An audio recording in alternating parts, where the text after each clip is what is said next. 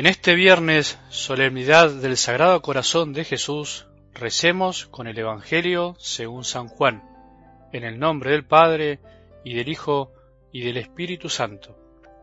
Era el día de la preparación de la Pascua. Los judíos pidieron a Pilato que hiciera quebrar las piernas de los crucificados y mandara retirar sus cuerpos, para que no quedaran en la cruz durante el sábado, porque ese sábado era muy solemne. Los soldados fueron y quebraron las piernas de los dos que habían sido crucificados con Jesús. Cuando llegaron a él, al ver que ya estaba muerto, no le quebraron las piernas, sino que uno de los soldados le atravesó el costado con la lanza, y enseguida brotó sangre y agua. El que vio esto lo atestigua, su testimonio es verdadero, y él sabe que dice la verdad, para que también ustedes crean. Esto sucedió para que se cumpliera la escritura que dice, no le quebrará ninguno de sus huesos. Y otro pasaje de la Escritura dice, verán al que ellos mismos traspasaron. Palabra del Señor.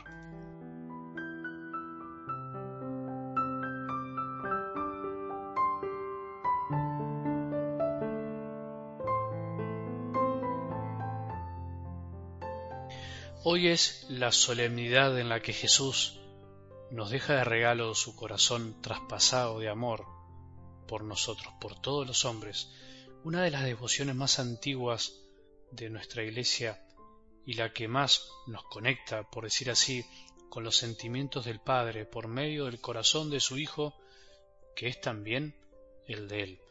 Por eso te propongo que busques una imagen del Sagrado Corazón de Jesús en este día tan conocida por nosotros.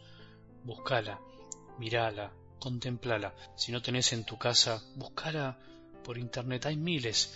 Busca una imagen linda de esta devoción que por supuesto brota del Evangelio porque fue en la cruz desde donde el corazón de Jesús se abrió de par en par por nosotros, pero que se extendió a partir del siglo XVII por la aparición que vivió Santa Margarita María de Alacoc. Una vez que tengas la imagen, Contempla la mirada de Jesús y mira fijo su corazón. Haz el esfuerzo por mantener la mirada en el corazón de Jesús que contiene todos los bienes que necesitamos en esta vida.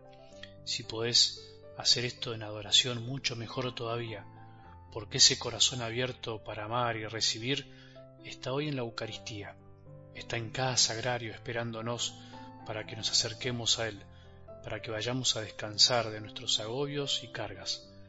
Muchas veces se nos ha acusado a los cristianos, y a veces podríamos decir con razón por nuestros excesos o desvíos, de haber hecho demasiado hincapié en cuestiones que no se reflejan directamente en el Evangelio o que las transmitimos mal.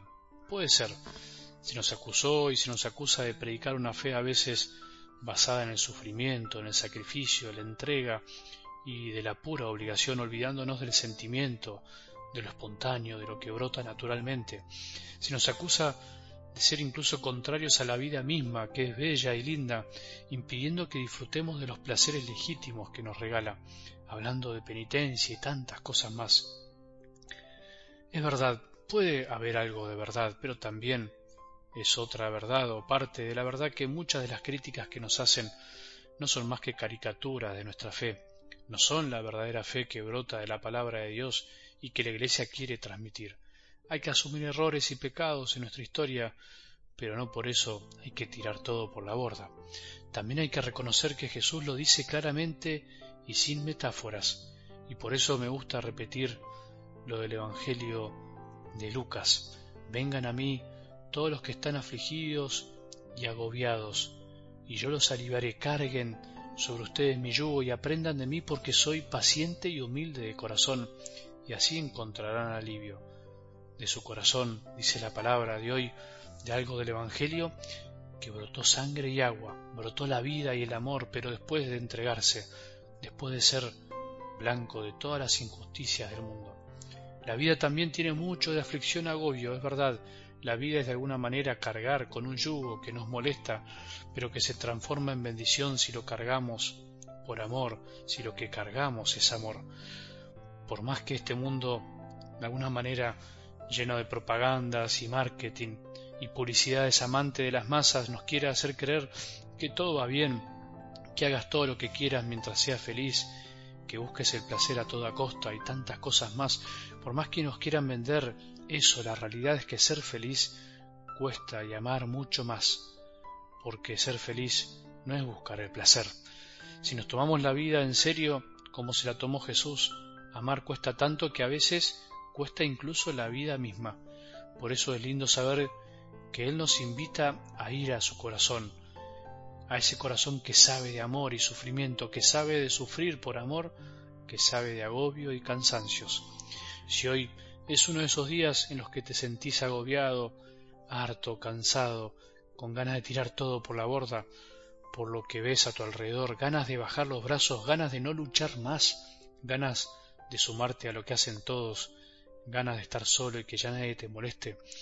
Si es uno de esos días, volvé a escuchar las palabras de algo del Evangelio y hoy uno de los soldados le atravesó el costado con la lanza y enseguida brotó sangre y agua.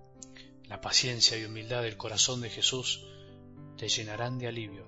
La mansedumbre y humildad del Dios hecho hombre te enseñarán que lo único que te dará alivio en esta vida es vivir en paciencia y humildad, entregando todo lo que crees que depende de vos, pero que en realidad depende de Él. Si podés, te vuelvo a decir, mira una imagen, anda a un sagrario, anda a una adoración y abrazando a Jesús con tu corazón, decirle, Sagrado corazón de Jesús, en vos confío, Sagrado corazón de Jesús, en vos confío. Solo Jesús nos anima a empezar a caminar. Solo Jesús nos sostiene mientras caminamos. Solo Jesús nos hace caminar juntos. Solo Jesús nos ayuda a no perdernos. Solo Jesús nos hace salir ahí donde se necesita. Solo Jesús nos conduce al mismo fin. Solo Jesús nos levanta cuando nos caemos.